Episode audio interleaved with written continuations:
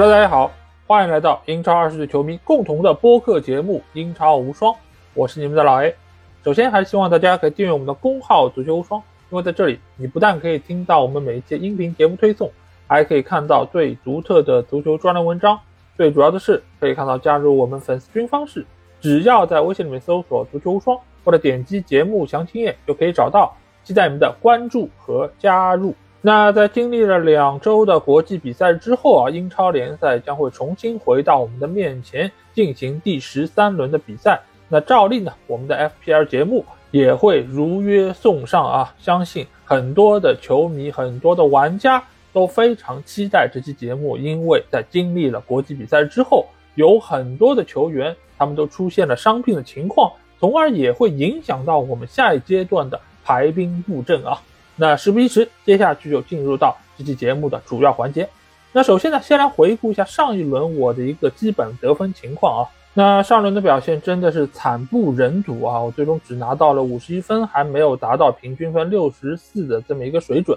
最主要的一个原因呢，我相信大家也知道，因为我在上周是出了哈兰德，但是在切尔西对曼城的那场比赛中，哈兰德的表现是相当不错啊，最起码在得分方面是相当不错。是拿到了两个进球，一个助攻啊，所以平均分确实是非常的高。那既然选择已经做出啊，那结果不理想也要认，对吧？所以这周的排名是非常的糟糕啊，周排名只有八百六十多万名，所以总排名也是出现了很明显的下降。现在的国区排名也是到了五百多名啊，这个应该是这个赛季最差的一个成绩了。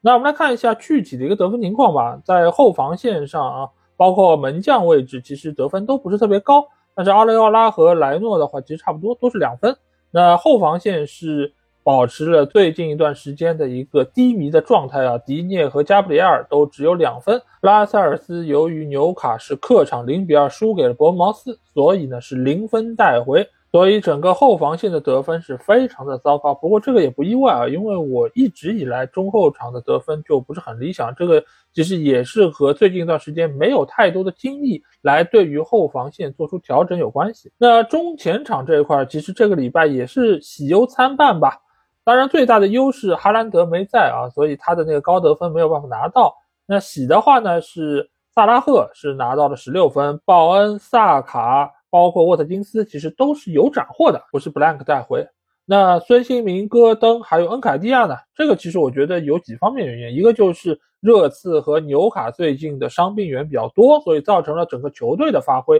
就不是很稳定。那在进攻方面其实也是会受到或多或少的影响，这个我们之前节目中也有说到。而恩凯蒂亚呢是在对伯利的比赛前其实出现了伤病，所以呢也是造成了他这场比赛。并没有能够充分的发挥自己的能力，仅仅也只打了九分钟时间，所以这次换人说实在话是比较失败的。这个中间有判断失误的问题，也有球员个人身体的原因，所以天灾和人祸一半一半吧。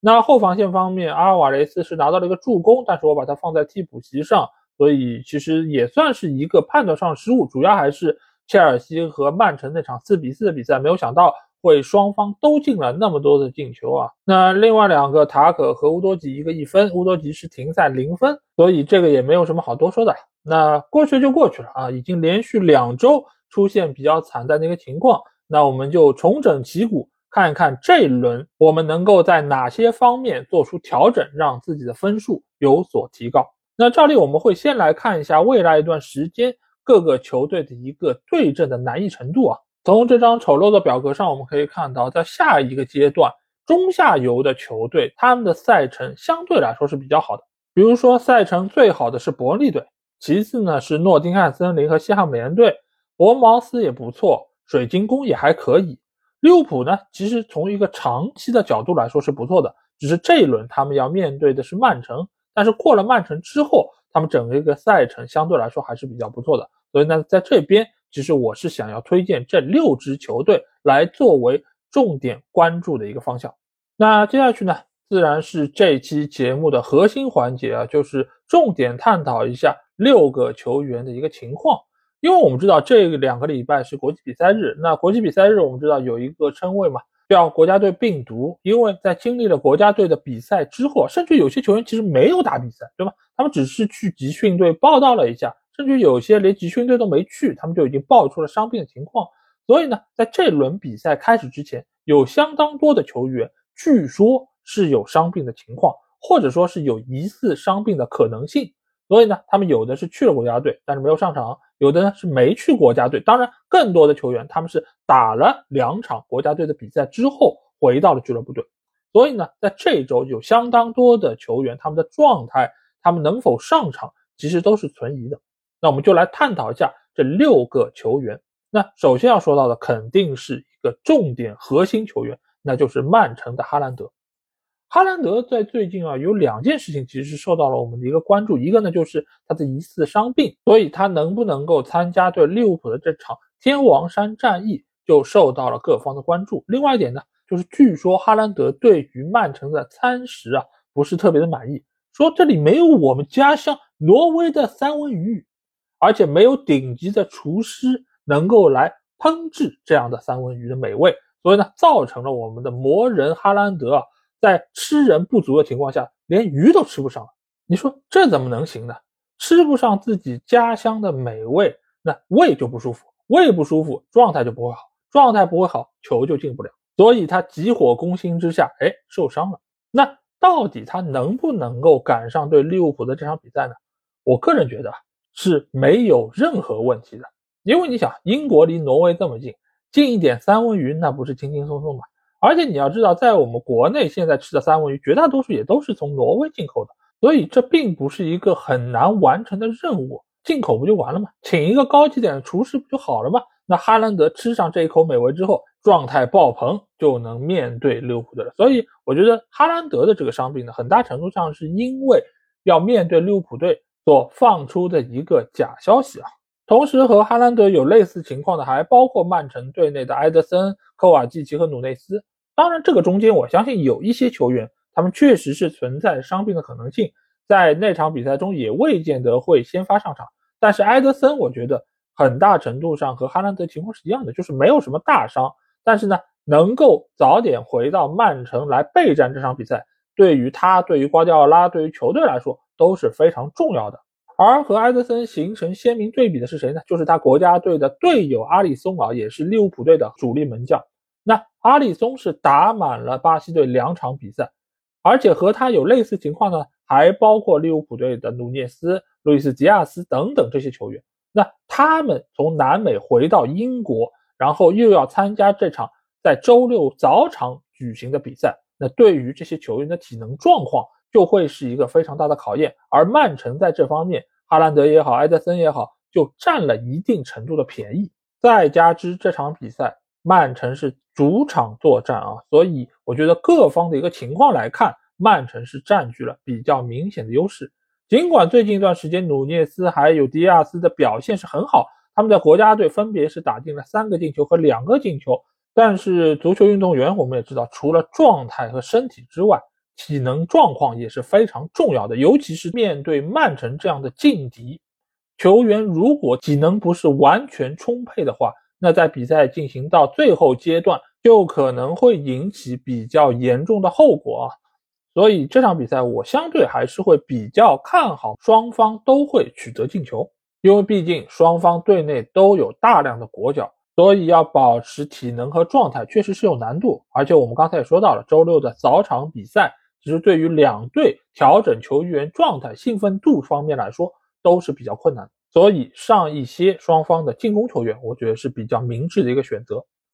那第二个要说到球员呢，就是假如的鲍恩啊，鲍恩我们也知道，在英格兰国家队第二场比赛没有打，他就回到了西汉姆联队的阵中。那他来到球队之后，一个很重要的事儿是干嘛呢？就是去扫描他的膝盖啊。所以最近一段时间，关于他膝盖的这个新闻也是非常的多。那从我们最新看到一条消息来说，就是他的膝盖呢是有积水。那有积水这个情况是否影响他的上场比赛呢？从目前的情况上来说，这场对伯恩利的比赛他是很有可能赶不上了。而且这个伤病说实话也是可长可短，所以现在西汉姆联队也是要寻求专家的意见来确认鲍恩到底要伤缺多久。毕竟我们也知道他们的当家前锋安东尼奥已经是确定受伤，所以对于西汉姆的进攻线来说，如果鲍恩也受伤的话，是很大的一个打击。那对于持有鲍恩的玩家来说，是不是要在这个时候把它出掉呢？我个人觉得可以再等一等，因为首先我们也说到，像积水这样的病情其实可长可短，也有可能他两周之后就恢复了。而西汉姆联队下一阶段的赛程相对来说就还是比较容易的，因为有像水晶宫、富勒姆、狼队这样的一些对手。所以还是可以持有报恩再多个几周，或者最起码等到有更确认的详细消息，我们再做判断。而且持有报恩还有一个什么样的好处呢？因为像报恩这样的绝对核心球员，在每一个队伍中其实是不多的。那在下一阶段，我们会看到到十二月头上，其实就会经历一周双赛。那在这个情况下，很多球队会对于阵容进行轮换，但是不会轮换是什么呢？就是像报恩这样的核心球员。而且他在进攻得分方面又有保证，所以我们已经可以开始为了十二月的赛程，包括月底的这个圣诞魔鬼赛程来进行准备，把每个球队绝对不会轮换的一些球员更多的放在阵中。所以在这个阶段，无论是对于鲍恩还是其他球队的核心球员，我觉得是尽量能够通过有限的换人，把他们笼络到你的阵中。那如果你没有报恩，那在这个时候你该入手哪些球员呢？我觉得这里有几个推荐啊，一个就是西汉姆联队内的一些球员，比如说库杜斯，最近一段时间他的入手率其实是比较高的，因为他是现在西汉姆联队内少有的进攻有保证的球员，那他确实是一个不错的选择。另外呢，就是我前几周和大家说到的绍切克，因为绍切克现在很多时候会被推到禁区前沿，甚至禁区之内去抢点。那他的身高、他的拼抢能力以及他不错的把握机会能力，其实是现在西汉姆联队非常重要的一个进球得分的保障。更重要的是，他的身价非常的低，只有四点九。你想，一个五块钱以下的球员能够有三个进球、一个助攻，还要求点啥呢？而且现在西汉姆他少的是终结者，对吧？鲍恩还有安东尼奥，但是他并不缺少传球者。沃德普劳斯只要还在队内，他还能发挥他的能力，那绍切克还有库杜斯，其实就是有机会能够吃饼的。再加之我们刚才说到的，他未来的赛程是不错的，所以我觉得西汉姆联队的球员还是有入手的价值在其中。那如果你不要西汉姆联队内的球员，那其他队伍有没有可以替代鲍恩的球员呢？我觉得其实也还是有的，但是他们都不是那么完美，有各有各的问题。那比如说姆贝乌莫，姆贝乌莫确实这轮打完阿森纳队之后，他的赛程也是相当不错的。但是我们不要忘记一点，在第十八周的时候，他会有一轮轮空，因为曼城他是需要去打世俱杯，所以布伦特福德是没有比赛的。那姆贝乌莫自然也就不会有得分。那维拉队的迪亚比其实是另外一个选择，但是维拉我们知道下一阶段的赛程相对来说是比较艰难的，他们要连续面对曼城还有阿森纳挑战。隔几轮之后呢，还要客场挑战曼联，所以这也会某种程度上影响维拉以及迪亚比的发挥。当然，切尔西的球员也是一个选择，但是前提是他们先要过了最近三轮，因为他们将会是面对纽卡、布莱顿还有曼联。那过了这三个对手之后，或许你可以换入一些切尔西的球员，斯特林也好，帕尔默也好。其实都是可以选择的对象。那至于其他的一些可以替代鲍恩的人选，由于他们身价都要比鲍恩更高，所以在这里就不再做过多的讨论了。那下一个要说到球员呢，是一个不定期受伤的球员，那就是森林队的阿沃尼。森林其实说实话，最近一段时间他的赛程是很好的，所以如果你们要入手一些差异化的球员，其实森林是不错的一个选择。但是呢，森林这个球队有一个很大的问题是什么？就是伤病多，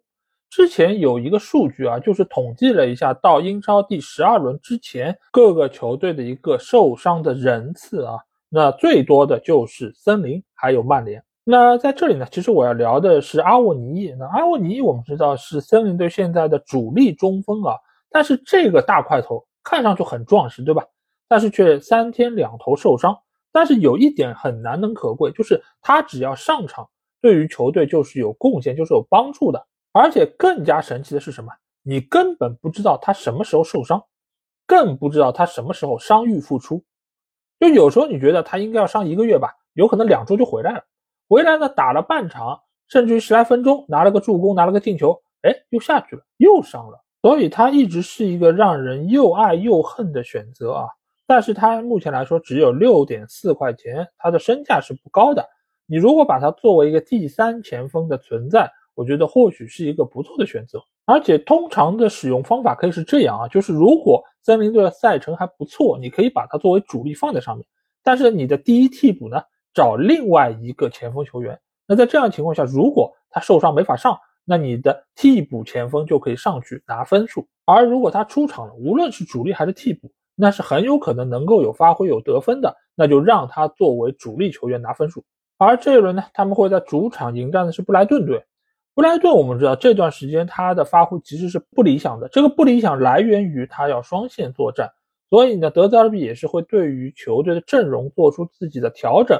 美其名曰叫调整啊，但其实就是整活嘛。所以也使得布莱顿队现在的竞争力相比于去年来说有了很明显下降，而森林队的主场我们刚才说到了是非常有保证的，所以这场比赛如果你们还在考虑第三前锋的一个选择人选，那阿沃尼或许是一个不错的一个备选方案。当然现在有传言他还是有伤病啊等等，那这个可以作为一个长期的一个计划放在那，只要他不伤，他的发挥就是有保证，他的出场就是有保证。而布莱顿的这边，我们也说到了，球队肯定会轮换，而且三球网现在传出消息也是有伤病的情况，而且即便他没有伤病，最近一段时间他的表现也不太令人满意，尤其是在中场有这么多选择的情况下，其实三球王已经没有那么吃香了。再加之球队在下一阶段将会连续面对几支来自于伦敦的劲敌啊，所以对于持有三球王的玩家来说，我推荐大家可以考虑把它出掉。那人选的话，可以参考上一趴我说报恩的替代者，因为那些球员其实身价和米托马也差不多，所以几乎都是一些可以平替的选择。那下一个我们要说到的呢，就是伤愈复出的埃泽啊，因为我们知道埃泽是整个水晶宫队现在进攻非常重要的一个核心成员，再加之另外一边的奥利泽，我们之前也说到过，他也伤愈复出了，所以现在水晶宫的进攻。其实某种程度上可以说是鸟枪换了炮啊，而且这两个边锋球员的活跃也能够某种程度上带动他们前锋线上的爱德华的一个进攻的发挥，所以现在的水晶宫我觉得是可以给予更多期待的。而且我们之前也说到过，水晶宫的防守其实一直在中游球队中是比较拔尖的，而这轮比赛呢，他们是客场挑战的卢顿啊，所以水晶宫在进攻方面的发挥。我觉得是可以给予更多期待的，而埃泽的话又是有定位球的主罚权，也有点球的主罚权。那在这个情况之下，六点一的身价真的是挺划算的。同时，水晶宫的后防线也是受到了很多玩家的青睐啊。约翰·安德森有进球的能力，但是他的价格略高，所以呢，我还是推荐大家可以入手一下格耶或者米切尔。四点六、四点七的身价，相比于一众五点几身价的后卫球员，都要得分更高。那为什么不去选择他们呢？或许进球不多，助攻也不够多，但是他们的零分多啊。但是在这里要提醒一下各位啊，水晶宫的好赛程大概只有三轮了，因为从第十六轮开始，他们要面对的就是利物浦、曼城、布莱顿、切尔西、布伦特福德、阿森纳等等这些球队。所以各位如果要买进水晶宫的球员的话，也要提前想好什么时候把他们给出掉。那下一个要聊到球员呢，就是告别伤病的热苏斯啊。小耶稣这个球员呢，我觉得是让人又爱又恨啊。我们也知道他在阿森纳队的作用是非常重要的，他是干了很多中前场的脏活累活，但是呢，他在 FPR 里面的上分效率一直不是特别理想。但是呢，他的伤愈复出，我觉得能够影响到几件事儿啊。一个事儿当然是其他的几个进攻球员的拿分效率，比如说萨卡，比如说马丁内利，甚至于替补上场特罗萨德，其实都能够因为热苏斯的上场得到更多的好处和收益。另外一方面呢，就是他的上场会极大的挤压恩凯蒂亚的上场时间。尽管我们一直说啊，有些球员他替补上场的效果比他先发会更好。但是这个游戏它玩的是什么呢？就是一个拿分的可能性，你要在场上，你才有拿分的可能性，不是吗？那这一轮呢，他们是客场挑战布伦特福德，小蜜蜂这个球队，我们之前说到过，他的实力是不弱的，而且他在进攻方面的发挥其实是相当有保证的。现在他们的三叉戟的配合也越来越默契了。但是我们不要忽略一点啊，就是阿森纳他在客场的表现一直是相对稳定的，而且再怎么说，阿森纳的实力还是要强于布伦特福德，所以我还是看好枪手的一些进攻球员能够在这场比赛中有所发挥。而热苏斯呢，我觉得比较矛盾啊，因为他在巴西国家队最后一场比赛也是几乎打满了全场，他的体能消耗，包括刚刚伤愈复出的这么一个状态，可能都是影响他这场比赛是否能够先发上场的一些因素啊。但是我转念又一想，阿特塔是怎样的人？他是一个会死操球员的主教练，所以他更大程度看的是你这个球员的能力强不强。至于体能，咬牙坚持一下吧。反正我手里拿个灯泡给你们打个鸡血，你们的体能不就增加百分之三十了吗？所以我感觉他先发上场的概率还是比较高的。那最后一个和受伤有关的球员或者说是位置啊，其实在以往我们的节目中是比较少谈到的，那就是门将啊。因为这次国际比赛日回来之后，有不少的门将也是出现了伤病的情况，比如说曼联的奥纳纳，比如说我们刚才提到的曼城的埃泽森等等。那我们就借这个机会来和大家聊一聊门将位置的选择吧。首先就是在这个游戏里面，怎样的门将能够得到高分，并不一定是强队的门将他的得分就高，也并不见得是你扑救越多，你扑救成功率越高，你的得分就越高，而是由几个因素叠加而产生的。就比如说你这个门将零封比较多，那你 clean sheet 这个分数肯定是能拿到。其次呢，就是你这个门将能够做出更多有效的扑救，能够拿到 safe 的这个分数。但是你会发现，怎么样的门将他 safe 多呢？就是你这个球队其实防守是不稳的，对方能够有很多的射门，所以这个和刚才拿到 clean sheet 的这个分数又是相矛盾的。所以，假如你的首发门将出现了伤病，或者说你想换一个新的门将，你该选怎样的一些球员呢？那我这里有两点啊，一个呢。就是找扑救多的，第二呢，就是找扑救率高的，因为这两个其实保证两点，一个呢，就是你能够确保面对足够多的射门，这种射门呢，当然有难度高的，有难度低的，但是你只要数量上有所保证，再配以这个门将非常高的扑救率，就能够保证他的 save 数量是比较高的，而且我们不要以为他只有 save 的这样一个得分。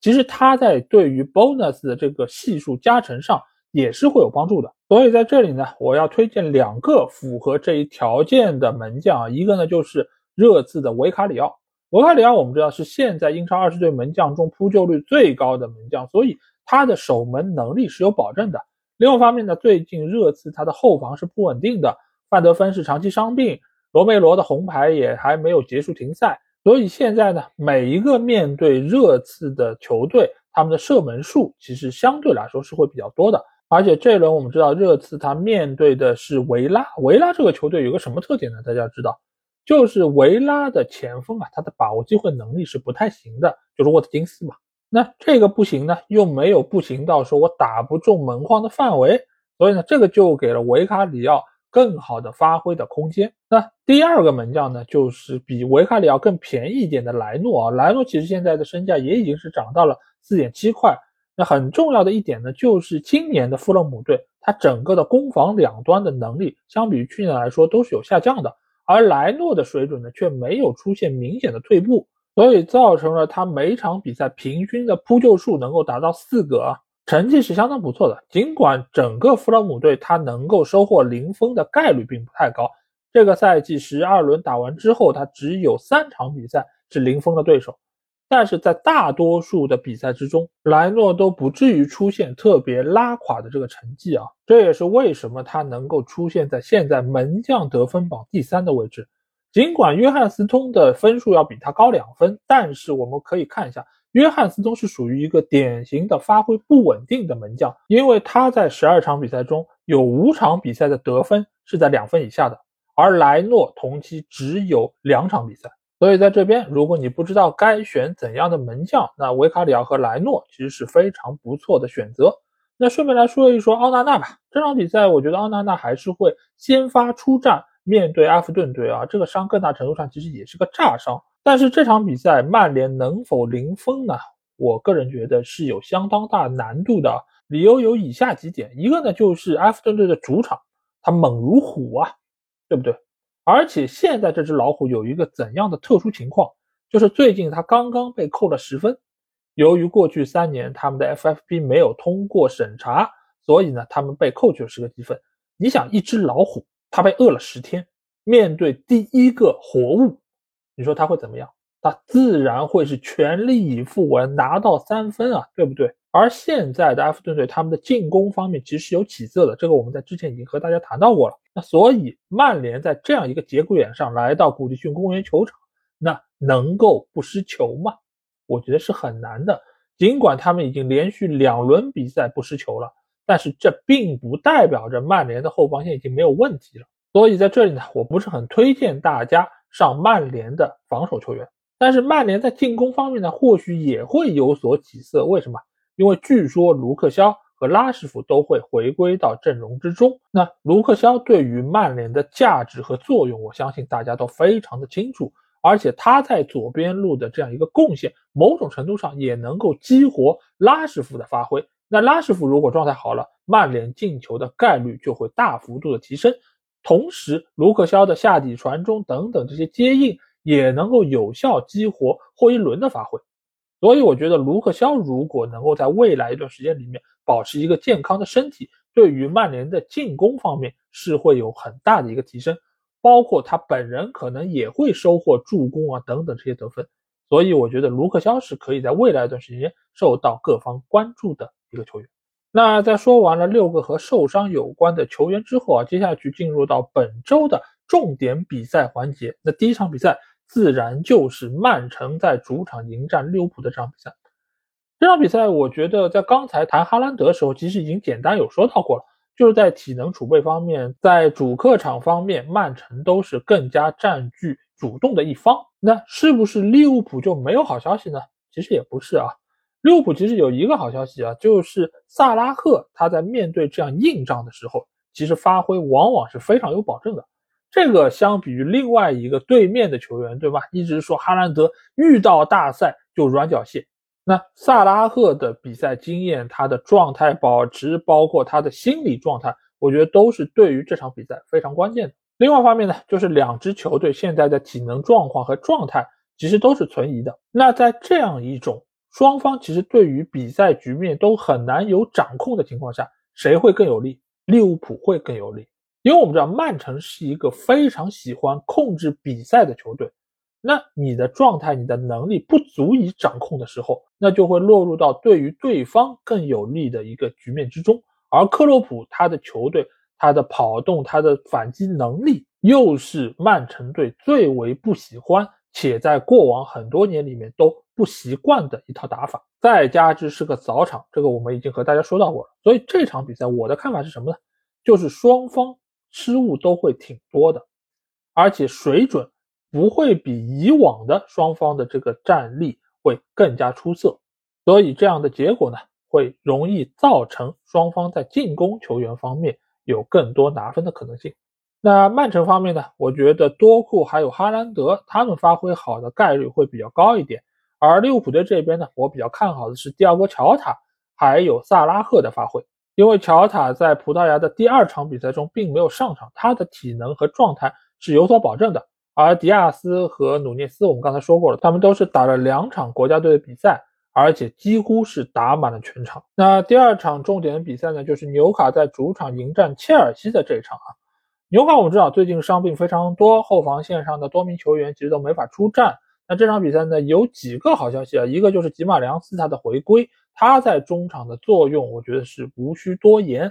另外一个呢，就是伊萨克，据说也是在国家队比赛之后能够伤愈复出啊，这个对于已经缺兵少将的纽卡的进攻线是一个重大的利好。再加之纽卡的主场，我们之前说过。是一个非常恐怖的存在啊，所以对于每一个客队来说都是难以应付的。所以这场呢，我并不看好切尔西能够不失球。而且切尔西最近两场比赛，尽管是客场战胜了热刺，主场又是逼平了强大的曼城，但是球队在发挥方面，尤其是在客场发挥方面，我个人觉得并没有太大的进步。热刺那场能够有这么多进球，主要还是因为对方非常激进这种打法，给了切尔西更多的机会。切尔西本身其实在进攻方面并没有体现出特别明显的优势。当然，我们也要承认，现在切尔西相比于赛季初的那个阶段，确实是有了明显的进步，而且伤员也在陆续的回归。但是这一场客场挑战纽卡，我并不觉得蓝军能够占到特别大的便宜。所以这场比赛还是推荐上双方的进攻球员。伊萨克的话，我觉得可以再等一等，看一看他上场比赛的表现以及状态的情况，再来考虑入手他。那第三场的重点比赛呢，就是热刺在主场迎战阿斯顿维拉的这一场啊。这场比赛对于热刺来说，后防线仍然问题很多啊。罗梅罗的停赛还在继续，范德芬还有麦迪逊还在伤缺的过程中，乌多吉也是据说是有伤病啊，所以整个后防线。估计还是会依靠戴尔还有本代的发挥，但是维卡里奥我觉得是球队的一个下线保证，而且呢，热刺这个主场我个人觉得还是非常不错的，所以在缺兵少将而且面对强敌的情况下，我觉得热刺不至于崩盘，而且波斯特格鲁如果能够认清现在球队的一个现状，把姿态放的比较低，稳守反击的话，我觉得或许是能够立刻维拉非常重要一点，因为在上一场。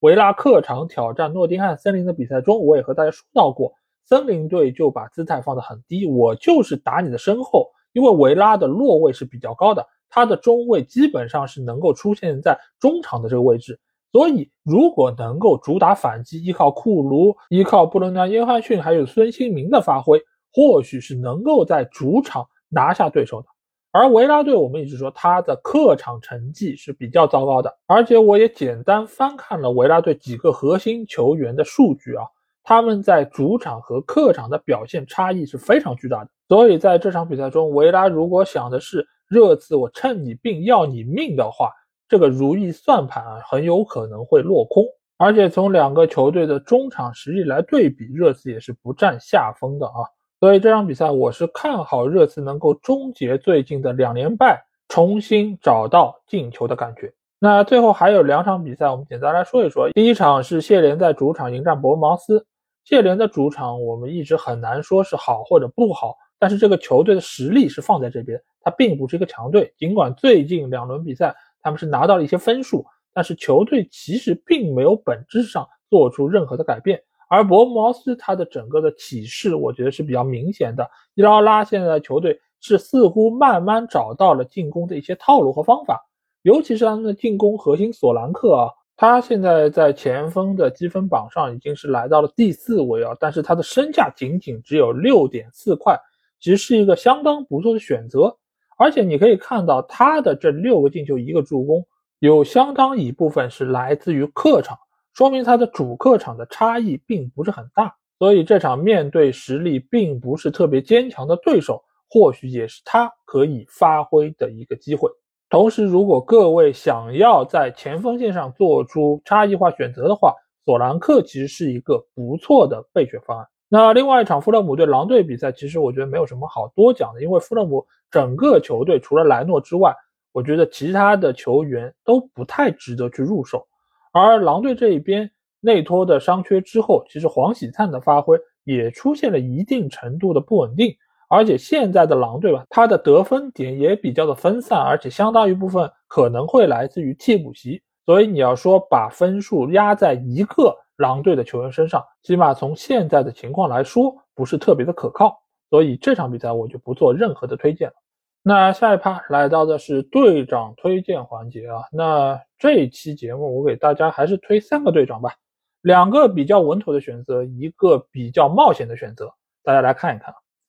那两个比较稳妥的选择呢，自然就是哈兰德和萨拉赫啊。因为萨拉赫我们刚才说到他的主客场的表现，包括面对强敌的发挥，其实都是比较有保证的。所以呢，让萨拉赫做队长相对来说是比较稳的。也可能会和很多的玩家一样，那如果得分就一起得分，不得分就一起不得分。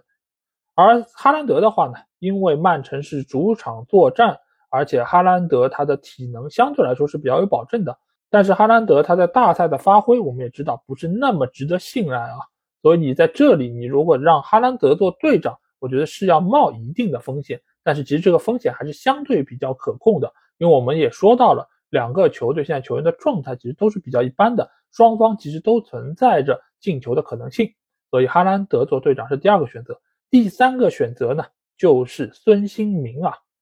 这个选择相对来说就会比较大胆一点，而且用的人应该也不会太多，因为他们所要面对的是维拉，维拉相对来说是一个实力不错的球队。但是我刚才也说到了，如果热刺是主打反击的话，那孙兴民这一点拿分的概率就非常的高，因为维拉身后有大片的开阔地，而且从两个翼位，如果让热刺队突破过去的话，孙兴民在中路抢点的机会也会比较多，所以孙兴民要么就是没有什么发挥，要么就是有上大分的可能性，所以在这里供大家来选择一下。那另外一个选择，我相信也会有很多球迷会用啊，那就是沃特金斯。那维拉队的客场，我跟你说是非常非常差的，而且沃特金斯是一个主客场区别非常明显的前锋球员，所以沃特金斯做队长在这里是不做推荐。那最后来聊一聊我本周的阵容吧，因为我刚才说到了热苏斯已经是伤愈复出啊，所以恩凯蒂亚其实在队内已经没有位置，所以我这个礼拜呢是对于前锋线做出了一个调整，就是用索兰克换下了恩凯蒂亚。一方面呢，是我刚才说过了，索兰克所在的伯恩茅斯未来一段时间的这个赛程是不错的，而且索兰克作为球队的唯一核心，他的上分是比较有保证的，而且他的主客场区别并不那么大，而且这轮打谢联，我也是希望索兰克能够借这个机会上上分。另外一方面呢，我其实也是有考量下一阶段什么时候把哈兰德重新换回来。我的想法呢是之后用阿尔瓦雷斯直接换哈兰德，然后在中场位置呢。再去换一个比较便宜的中场球员，比如说像帕尔默这样。那从目前我在银行里面的资金来看，这样的一个换人调整是可以的。当然，这个前提还是要看贾罗德·鲍恩在下一阶段他的恢复情况如何。而在排兵布阵方面呢，在这个礼拜我几乎是派上了所有主场作战的球员，包括像乌多吉这样一个明显是有伤病情况的球员。那这里呢，我其实就是要赌一下，就是万一他。是一个假消息，是没事儿，那他出场得分的概率相对来说就会比较高。而把鲍恩放在先发阵容之中，也是出于这样的考虑。如果他不上的话，那沃特金斯就能够入替。而对于替补席上的两个后卫球员加布里埃尔还有迪涅呢，我的考量是加布里埃尔在客场零封的概率要比维拉队高一些，而迪涅的话，我可能更大程度上会在维拉主场的比赛中使用他。而在队长方面，我是比较冒险的选用了孙兴民作为队长，因为这个游戏有时候吧，你就是得出一些奇招，才有可能在分数上能够有一个突破啊。而孙兴民在过去的国家队比赛日中，他状态非常好，对中国队也是打进两个进球，对不对？那所以在这个时候，我还是要支持一下热刺的队长，来让他作为这周我队伍的队长。好。那这一节目基本上就是这样。如果你听了我节目，有什么话想对我说，欢迎在我们的评论区留言。如果想要和我直接交流，或者来加入我们英超无双 FPL 联赛的话，也可以来加我们的群。只要在微信里面搜索“足球无双”就可以找到。期待您的关注和加入。如果是收看了我们视频版的朋友，也希望大家可以一键三连。好，那这期节目就到这儿，我们下期的 FPL 节目再见吧，大家拜拜。